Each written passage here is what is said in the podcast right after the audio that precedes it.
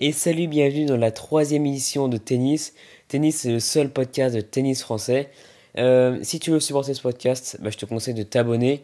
Euh, ça pourra l'aider à se développer. Alors aujourd'hui, je l'enregistre ce podcast dans un contexte un tout petit peu particulier. Je suis en train de regarder Djokovic Schwartzman euh, à Rome. Il y a 6-3, 6-7, 5-3, 30-15. Donc Djoko est vraiment très proche de la fin du match, très proche de se qualifier en finale. Et justement, ça va être le thème de ce podcast. Euh, on va parler de Djokovic en finale. Alors pourquoi c'est un sujet qui peut être intéressant? Parce que je trouve que Djokovic est vraiment très différent euh, en finale par rapport à tout le tournoi, par rapport à tous les tours qui passent. Euh, donc à la base, dans le tournoi, pour tous les joueurs, et notamment Djokovic, on observe une certaine montée en puissance du premier tour huitième, quart, euh, demi, etc. etc. On, voit vraiment une certaine montée en puissance. Euh, ça, c'est pour à peu près tous les joueurs, dont Djokovic. Alors là, c'est la balle de match. Il y a 40-30 pour Djoko. je te tiens au courant. Pour le match, normalement, tu devras déjà avoir le score. Donc là, te parler de Djokovic en finale, soit dans un grand chelem, soit dans un Master 1000. peu importe, c'est à peu près la même chose. Mais c'est quasiment plus important en grand chelem euh, le gap qu'il y a entre euh, tous ces tours qui passent et sa finale. Euh, alors, pour les autres joueurs, autres que Djokovic, soit on observe un certain stress et du coup une baisse de niveau, soit on observe un bon niveau qui est à peu près relatif à ce qu'il a montré dans le tournoi. Donc généralement, il n'y a pas de choses très importantes, de, de différences très importantes entre finalement tout le tournoi et la finale. D'ailleurs, Djokovic vient tout juste à l'instant de se qualifier en finale pour Rome. Ça va être très intéressant demain contre Rafa Nadal. On va en reparler vraiment à, la toute fin de ce podcast. Ok, donc pour Djokovic, euh, on observe une grosse différence, un vrai gap. Et ça, c'est vraiment un mot qui qualifie, je pense, très bien euh, cette différence de niveau entre euh, tous ces tours et la finale. Et je trouve qu'il a un état mental qui est vraiment différent. Il a l'air vraiment beaucoup plus déterminé. Il a sans doute eu un coaching euh, plus important, un brief important par ses coachs avant, euh, par exemple. Euh, on va reparler des raisons après. À mon avis aussi, il y a une préparation qui est beaucoup plus intensive, donc une préparation physique. Quand je dis préparation physique, ça va être l'échauffement, ça va être les étirements, etc., etc., avant le match, qui vont être, à mon avis, plus importantes que dans le reste du tournoi. Ensuite, il va avoir une préparation tactique aussi plus importante. il va avoir un plan de jeu pour jouer en finale, une analyse ou une visualisation avant de jouer. Et aussi, ça va se jouer dans les petits détails, comme, euh, comme euh, la préparation du sac par exemple. Ça, c'est un détail très très fin, mais si on va atteindre vraiment son meilleur du meilleur niveau, euh, ça va jouer dans les très très fins détails. Si on veut rentrer dans la zone, ça va jouer vraiment en très très fin détail de la préparation.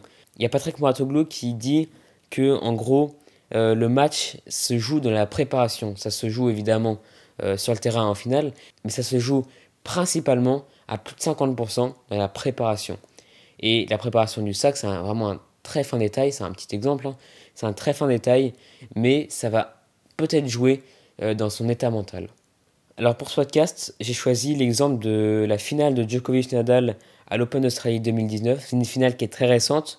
Euh, j'aurais pu choisir la finale de Roland Garros contre Murray lorsqu'il a gagné son premier Roland Garros, c'est son seul Roland Garros pour l'instant. Et j'aurais pu choisir encore d'autres matchs en finale, mais ça c'est vraiment un exemple que je trouve assez parlant. Alors déjà, je vais commencer à parler des faits. Euh, donc Djoko a gagné 6-3, 6-2, 6-3 en seulement 2h04. Donc 3-17 en 2h04, c'est vraiment, vraiment très peu pour une finale. Et en plus, il a commencé son match euh, en menant 3-0 en faisant le break en seulement 10 minutes. Et ensuite, il a mené 4-1 aussi assez rapidement. Donc le début des matchs en finale pour Djokovic, il est crucial, il est très très important. Euh, par exemple, euh, pour te prendre un autre exemple, donc par exemple justement dans sa finale euh, de Roland Garros contre Andy Murray, Djokovic lors de son premier jeu était mais incroyable, c'est-à-dire qu'il a fait des amortis, il a fait des coups gagnants dès le début.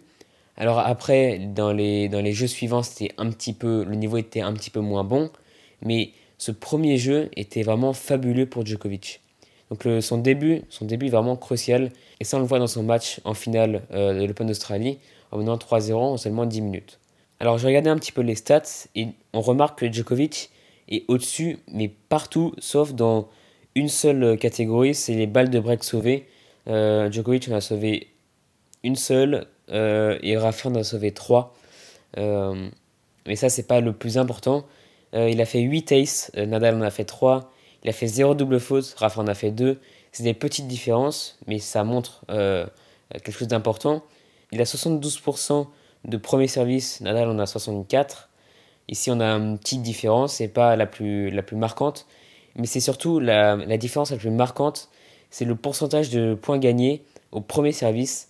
Djokovic a 80% de points gagnés au son premier service et Nadal en a 51. C'est vraiment une très grosse différence qui, euh, qui va être explicative de plusieurs choses dans ce match. Une stat aussi qui est assez euh, révélatrice, c'est le, les balles de break euh, remportées. Djokovic a remporté 5 de ses 8 balles de break et Nadal a concrétisé 0 balle de break sur une seule. 0 balle de break sur une finale de Grand Chelem pour Rafael Nadal, c'est vraiment mais rien du tout. Je crois qu'il n'a jamais fait une stat euh, comme celle-ci de tous ses Grands Chelems, donc ça c'est assez révélateur. Ça fait un peu mal de voir ça parce que je préfère, on va dire, Nadal à Djokovic parce que j'ai vraiment fan de Nadal depuis le début. C'est lui qui m'a fait aimer le tennis depuis plus de, 10-11 ans. Euh, donc voilà, donc ça fait un petit peu mal de, de, voir ça. Euh, mais bon, Djokovic c'était vraiment incroyable et ça faut le, faut le remarquer dans ce match. Donc là, les stats que je t'ai donné c'est pour tout le match et il y a une stat qui est très très importante mais vraiment qui est cruciale. C'est le pourcentage de points gagnés au premier service mais seulement sur le premier set. Djokovic a 100% de points gagnés sur son premier service. 100%. Donc dès qu'il passait un premier service, il gagnait forcément le point derrière pendant tout le premier set, où il a gagné 6-3. Ça, ça montre euh, à quel point il était confiant dans ce match. Nadal a 57% de points gagnés au premier service, ce qui est vraiment euh, peu pour lui. Une stat qui fait encore plus mal pour Rafa dans ce match, c'est son pourcentage de points gagnés au retour. Il a seulement 5% de points gagnés au retour. C'est absolument rien du tout. Djokovic en a 41%. Donc, euh, donc là, on a, une, grosse différence. Euh, cette différence, c'est pas parce que Nadal a mal joué. Je ne pense pas que ce soit Nadal qui ait mal joué. Mais je pense que c'est Djokovic qui a mis la barre vraiment très haute face à Rafa. Nadal a d'ailleurs dit en conférence de presse qu'il n'était pas prêt pour ce match. C'est-à-dire qu'il n'avait pas assez de, il avait passé de match en jeu, il n'était pas assez prêt. Et par contre, Djokovic, on voit qu'il était vraiment très très prêt. Donc là, on va essayer de voir comment, les raisons, pourquoi Djokovic arrive à avoir un tel niveau en finale, pourquoi Djokovic arrive à, faire un vrai gap en finale. Alors déjà, il est très concentré, il est, il est à la limite fermé quand il rentre sur le court, il est déterminé, il n'y a rien qui dépasse, euh, il n'y a vraiment rien qui dépasse, c'est-à-dire qu'il n'a a pas beaucoup d'expression du visage. Et ensuite, dès son début de match, il va prendre la balle très tôt, il va faire des coups gagnants très rapidement. C'est-à-dire qu'il va faire des amortis, il va faire des coups gagnants, il va faire des coups gagnants le long de la ligne par exemple. Il va commencer à, se mettre euh, dans un rythme très élevé dès le début du match. Alors soit c'est parce que pour se donner de la confiance, soit c'est parce que il veut essayer d'impressionner l'adversaire, soit c'est parce qu'il est déjà rentré très échauffé avant le match et du coup il est déjà prêt à, avoir un niveau de jeu très élevé et à faire des coups gagnants euh, partout. Ensuite, ce qui est important, c'est que Novak Djokovic va être dans la zone pendant la finale. Il va quasiment y rester pendant toute la finale, pendant tout le match. Mais c'est généralement un état dans lequel il n'est pas dans le reste du tournoi. Peut-être un petit peu en demi-finale, peut-être dans certains matchs, certaines exceptions. Euh, si tu connais pas le fait d'être dans la zone, en fait, c'est vraiment de tout maîtriser, d'avoir une très grande confiance, de pas être, euh, de pas avoir une, confiance trop élevée non plus parce que euh, parce qu'on va essayer d'être juste, on va essayer d'être euh, conscient par rapport aux, coups gagnants qu'on va essayer de faire. C'est-à-dire qu'on va pas faire des coups gagnants alors que c'est impossible d'en faire. Si tu à 3 mètres derrière la ligne du fond et d'essayer de plaquer un gros coup droit le long de la ligne ou je sais pas quoi, ça c'est peut-être un excès de confiance qui va qui sera pas bon. Mais dans la zone, ça va être le fait de, de très bien jouer, d'être en confiance, d'être équilibré sur le court et d'ailleurs, le fait d'être équilibré sur le cours, on va en parler juste après. Euh, ensuite, on voit que dans la finale, il y a des rituels appliqués avec une grande rigueur, plus, une plus grande rigueur que dans le reste de ses matchs. Euh, c'est-à-dire qu'il va faire rebondir la balle bien consciencieusement avant de servir, le même nombre de fois, genre 17 fois par exemple, il va être très appliqué dans ses rituels. D'ailleurs, son niveau d'application, en général, il va être relevé par rapport au reste, reste de, son tournoi parce qu'il sait que c'est un match important, il ne veut pas le gâcher. Il, sait que, le match va se jouer dans ses fins détails et du coup, il, forcément, il essaye d'avoir un niveau d'application encore plus élevé. Donc ensuite, on remarque aussi qu'il est très équilibré sur le cours. Euh, donc il montre une grande maîtrise sur le cours, il est équilibré, il sait ce qu'il fait, il est à l'aise. Ça, je pense que c'est aussi un, quelque chose qui est important euh, pour une finale, c'est d'être l'aise sur le cours. Euh, au début du podcast, il dit que certains joueurs en finale était un peu crispé, etc. Lui, il montre euh, qu'il est l'aise sur le court et ça va être important pour avoir un bon niveau de jeu. D'ailleurs, son équilibre, il tient dans la qualité de sa vie. C'est-à-dire que Novak Djokovic essaie tout le temps d'être de bonne humeur, d'avoir une, alimentation saine, équilibrée, légère, etc. Ça, on le voit dans son livre Novak Djokovic, euh, Service gagnant, que je t'avais parlé dans le premier podcast euh, d'ailleurs. Et justement, Alexis Santin, donc c'est un, on va dire que c'est un youtubeur qui a une chaîne YouTube qui s'appelle Tennis Tactique, donc qui donne des conseils sur la tactique, qui a un site internet aussi sur, euh, sur le tennis, et qui, qui dit que la qualité de votre tennis dépend de la qualité de votre vie. Et je pense que c'est euh, très vrai pour Novak Djokovic, euh, principalement. Donc voilà les quelques raisons pour lesquelles Novak Djokovic arrive à faire un gap en finale par rapport à ses matchs précédents. Ce que je voulais te montrer dans ce podcast, c'était voilà ce que je pensais par, par rapport à Djokovic en finale, par rapport à son niveau de jeu, euh, par rapport au fait qu'il peut relever son niveau de jeu qui est déjà très élevé. Je t'ai donné quelques raisons pour lesquelles Djokovic arrive à relever son niveau de jeu. Je pense que je n'ai pas révélé le, gros du sujet, mais je pense que déjà, c'est quelques points, c'est quelques détails. Tu peux essayer de les adapter à toi. Si tu as envie de mieux jouer en finale, par exemple, tu peux essayer de t'inspirer de Djokovic. Regarder par exemple ses matchs euh, en finale avant de, jouer tes matchs, par exemple. Ça, ça peut t'aider. Ça peut t'aider à visionner un petit peu ce que tu vas, ce que tu vas faire, par exemple. Voilà, je pense que ça, c'est important. Donc je pourrais te faire aussi un podcast sur la préparation et l'entraînement de Joko. Je voulais juste te parler de ce que j'avais observé de lui en finale, mais aussi je pourrais euh, te faire un podcast sur la préparation, son entraînement, euh, comment il arrive à avoir ce niveau-là. Il y a pas mal de vidéos sur YouTube de l'entraînement de Djokovic et on en apprend pas mal aussi dans son livre, donc je pourrais te donner des, points importants de son, entraînement et de sa préparation. Je pense que, je pense que tu pourrais bien aimer.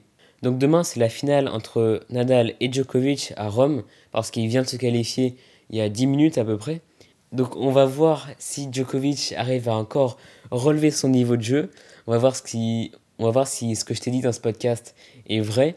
Alors personnellement, je pense, en tout cas j'espère que Nadal va gagner ce match. Parce que euh, j'ai regardé, parce que j'ai regardé la grande partie du match de Djokovic euh, face à Schwarzman euh, juste avant ce podcast. Et euh, je trouve que Djokovic, et je trouve que Djokovic joue un petit peu moins bien par rapport à sa finale à Madrid, par rapport à sa demi-finale à Madrid, où il était un peu plus, un peu plus dominateur.